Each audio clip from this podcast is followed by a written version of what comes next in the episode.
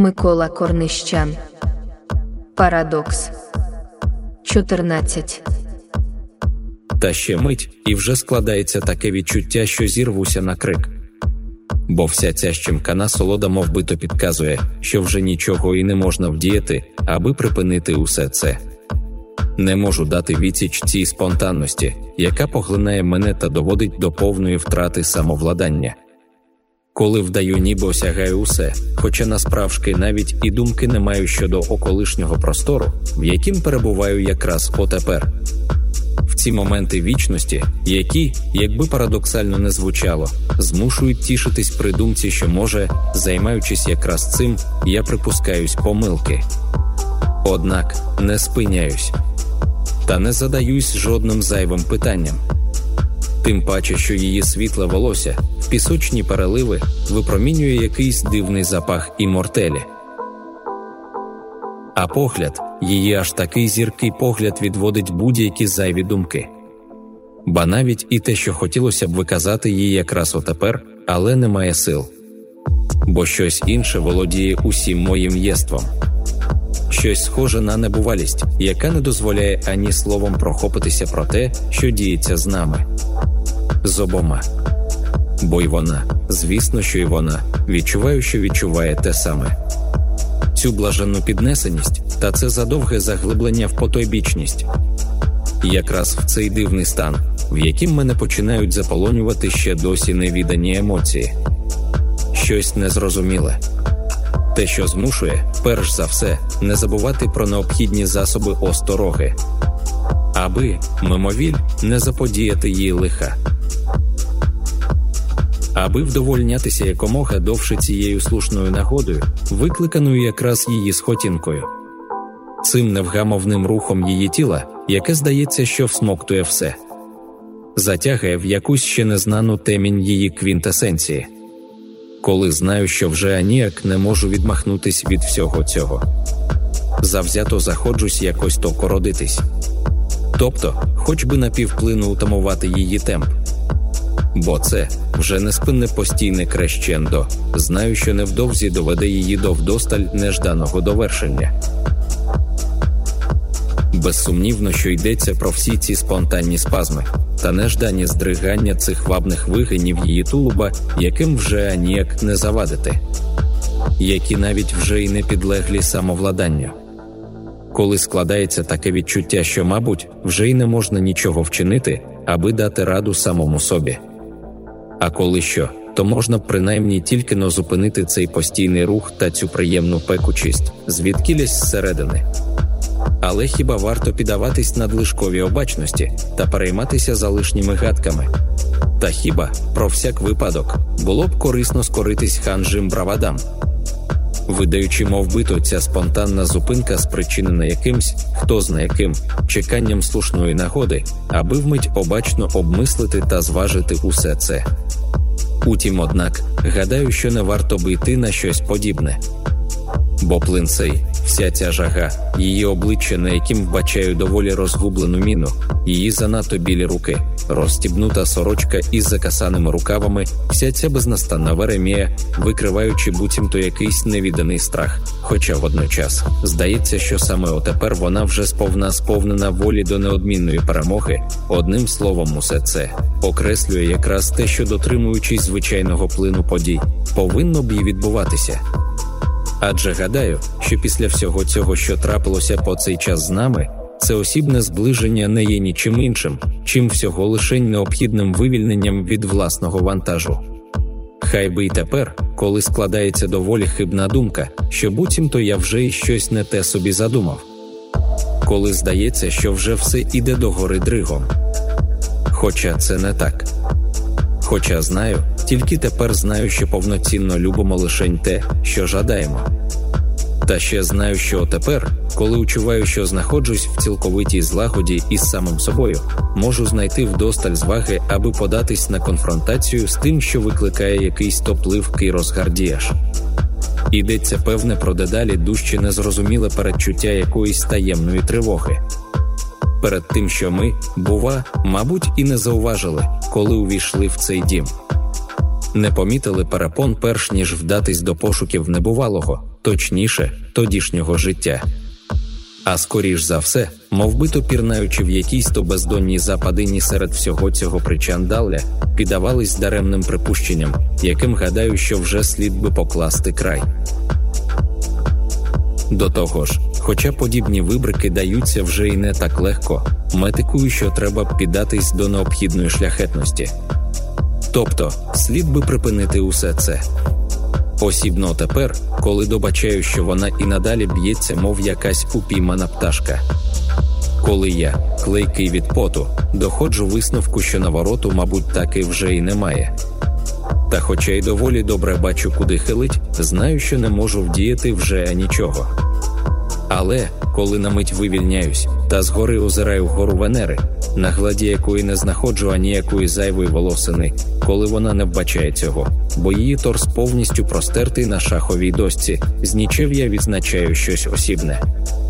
Якраз там, де колувають клейкі краплини, які безнастанно зринають з таємної темені її нутра, утворюють якусь прозірну плівку, чисту, мов кришталь.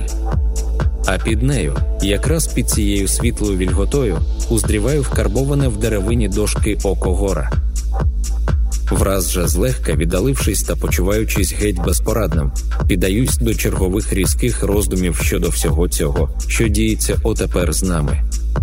Та вмить осягаю, що немає ніякого резону боятися наслідків.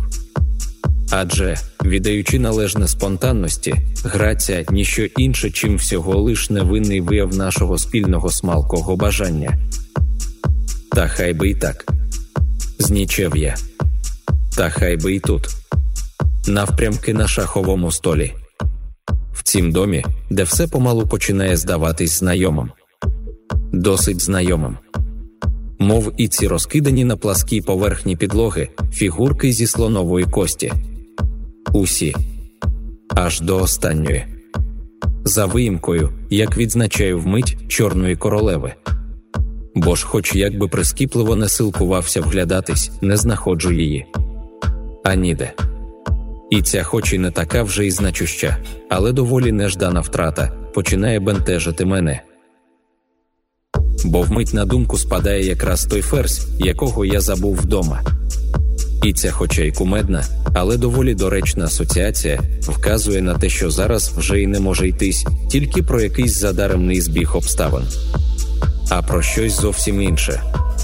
Якраз про те, що поза всякою містикою підказує, що все це, що відбувається з нами отепер, підкоряється якимсь потайним взаємовідносинам тобто притримується певної послідовності, через яку гадаю, що зараз не варто дуже перейматись, а скоріш за все, треба підкорятися їй. Якраз цій долі, яка визнаю тільки про себе, уже аніяк не є лише якоюсь пустотливою семантикою. А скоріш за все, судячи зі всіх збігів обставин, вочевидь веде до чогось остаточного. Хай би й тепер, коли вловлюю, що вже ніяк не можу завадити цьому плаву навальних подій. Можу натомість попробувати дещо. І гадаю, що й вона на диво охоче прийме мою пропозицію. Бо не хотілося б, аби вона зазнала оргазму якраз тут, напрямець на столі, на цім столі для шахів. Якраз отепер, коли відчуваю, що вона вже ніяк не може утриматись від наглої кінцівки. Гадаю, що вже не зугарно припинити все це, отому вмить раджу їй переміститись, хоча би у крісло, де буде зручніше. Але ні. Скрушно захитавши головою та насупивши брови, як не дивно, вона відмовляється від мною запропонованого варіанту. Каже, що так було і тоді. Уперше було якраз тут, на цій шаховій дошці. Та вмить, коли здається, мов би навкіл вже все сповнюється чим більш живими кольорами, здивовано виявляю, що вона замовкає, а не звіряється мені в хто зна чому. Аби не я тритирану, міркую, коли вона заплющує очі, тамує подих, і всім своїм тілом піддається тому ж гармонійному темпу. Посміхається та злегка напружується а м'язи кегеля або лобково-копчикові м'язи зараз набувають якоїсь доволі очевидної еластичності та надміру вишневого відтінку. Однак, при всім цім відчуваю одну і ту ж їй повік властиву, незносну холоднечу. І це приголомшливе почування, звісно, що злегка зачіпає мене, наводить доволі невдалі міркування. Якесь несвоєчасне порівняння її струнку і силуети з лялькою для дорослих, виготовленою з термопластичного еластомеру. Наприклад, з тією, котрої глибина піхви сягає десь приблизно 18 см, хоча ця дрібниця може що й не така вже вагома. Бо відносно неї, щодо цього її отвору, допускаю, що тут може йтись не про якусь то певну константу, а про вдосталь мінливі пропорції які певна річ, що мають певну межу. Про що дізнаюсь, коли, добачаючи якусь дивакувату гримасу на її обличчі, вона пошепки натякає, аби не торкався аж кінцівки, бо там в неї болить. Та додає ще дещо щось незрозуміле, перемішане зі стогонами, мов доволі дотепні прийоми вираження цієї надмір шаленої утіхи, яка впроваджує нас в якісь вже зовсім інші світи десь до межі божевілля, викликаного втратою контролю над самою ж дійсністю. Якраз в цей ще досі, якнайменше мною, поки що не спізнаний стан всеосяжної радості та дивовижного сприйняття відсутності, браку якраз тієї частини тулуба, яку зараз вона поглинає повністю, благає, аби не рухався, аби залишався отакенький якнайдовше. Бо мов би шукаючи якогось виправдання, завіряє, що якраз ця нерухомість подобається їй понад усе. А згодом пробує дорікнути ще дещо, але доладно не може скласти жодної фрази, а вивільняє тільки якісь окремі слова, мову вісні. Нічого чіткого, а всього тільки поодинокі звуки та зітхання зумовлені, звісно, цим задоволенням, цією абсорбцією всієї моєї суті цим повним втяганням десь там, де здається, що бракує навіть і гравітації. Бо якраз через це в мене складається таке відчуття, що вже втрачаю навіть і мінімальне представлення щодо часу. Бо не відаю, де я, та ніяк не тямлю, що діється зі мною. Зокрема, коли, поволі опустившись та приліпившись ланітою до її ланіти, звільняю ті самі тарабарські слова без жодного консеквентного взаємозв'язку між ними, а всього лише якісь то вдосталь мелодійні склади та звуки, здебільш надлишково продовжні голосні, мов якісь тривожні сигнали обачності, на яких гадаю, що вже не варто звертати жодної уваги, мов і її шепотання, тієї ж тональності. Та тієї ж довжини. І цей унісон, звісно, що викликає дедалі міцніше блаженство та залася, яке скоро вже приведе до вирішального вивільнення, до одночасного репету. Зрештою, якраз до того моменту, коли мені треба буде продемонструвати доволі твердий самоконтроль, треба буде вивільнитись пору. Бо щось не віриться, що зараз вона піддалась до якихось то оральних контрацептивів. Та якби, скажімо, користувалась цими препаратами з певною регулярністю, заздалегідь плануючи усе це, знаю, що ніщо не може бути більш ефективним, чим моя спонтанна зупинка за секунду другу до еякуляції. До того ж, заперечуюсь, щось не хотілося б відділяти зерно від полови. Думаю, вголос. Та вмить же дочуваю її притики. Точніше, її заклик кінчити всередині. Позаяк зізнається, тільки но вчора в неї закінчилися місячні. Отож, ще принаймні хоча б п'ять діб її організм захищатиметься самотужки від нежаданого наслідку. Через це долучає зараз мені не слід би перейматися якраз цим. Позаяк хоче, аби і я, насолоджуючись дозвіллям, аби зазнав однакового вдоволення та аби не клеїв опісля хто зна яку міну, жартує, домислюючи, що відтак нарікатиму та вдаватиму, що вона буцімто не грала правдиво, якщо кінець не наспіє одночасно. Тому й зізнається мені у всьому своєчасно.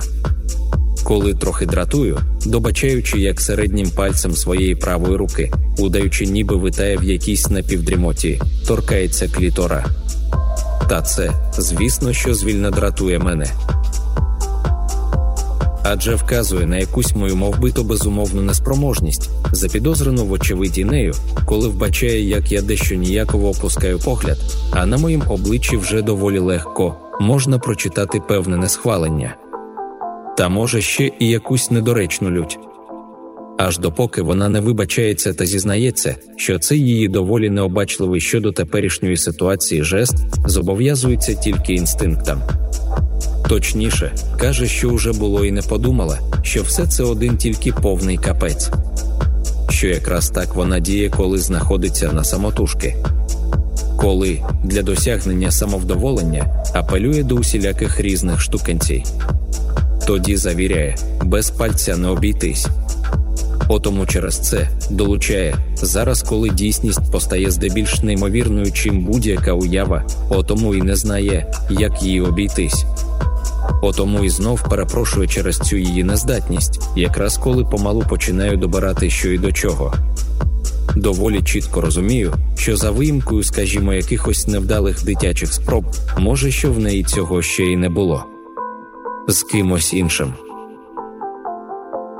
Та може, що маю рацію щодо усіх цих зауважень відносно якихось доволі механічних її рухів, неприродних, не в контратип з моїми рухами, як годилося би.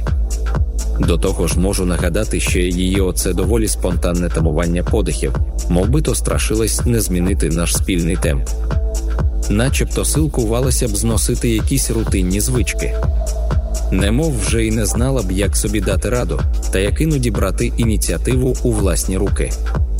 Позаяк, щоправда, хотілося, аби іноді і вона змінювала цей мій доволі однотонний ритм, аби пропонувала чогось нового. Скажімо, принаймні, аби спробувала змінити позицію. Злегка підвестись, відліпити свою спину від твердої гладі столу та недвозначно показати, що й вона вміє дечого іншого.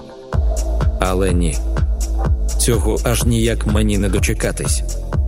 Більш того, мов би підтверджуючи той факт, що це з нею діється вперше, знехотя зізнається, що її непокоїть ще досі невідане нею відчуття втрати чогось, чого аніяк не може зрозуміти, чогось із середини, якраз звідтіля, де знов необачно торкаю її та очуваю те саме продовжне охкання болю мимрю щось, вочевидь, пробуючи вибачитись.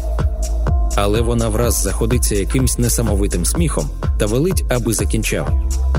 Сповіщає якраз в ту мить, коли відчуваю, що уже аніяк не можу втриматись від оргазму. Від цієї задовгої втрати самоконтролю та будь-якої перцепції всього, що нас оточує, навіть і від сприйняття виміру часу, час, який зараз не має жодного значення. Отепер, коли скрізь западає затяжна мовчанка, а наші тіла, мов якісь силіконові маріонетки, ще довго, доволі довго піддаються повній нерухомості.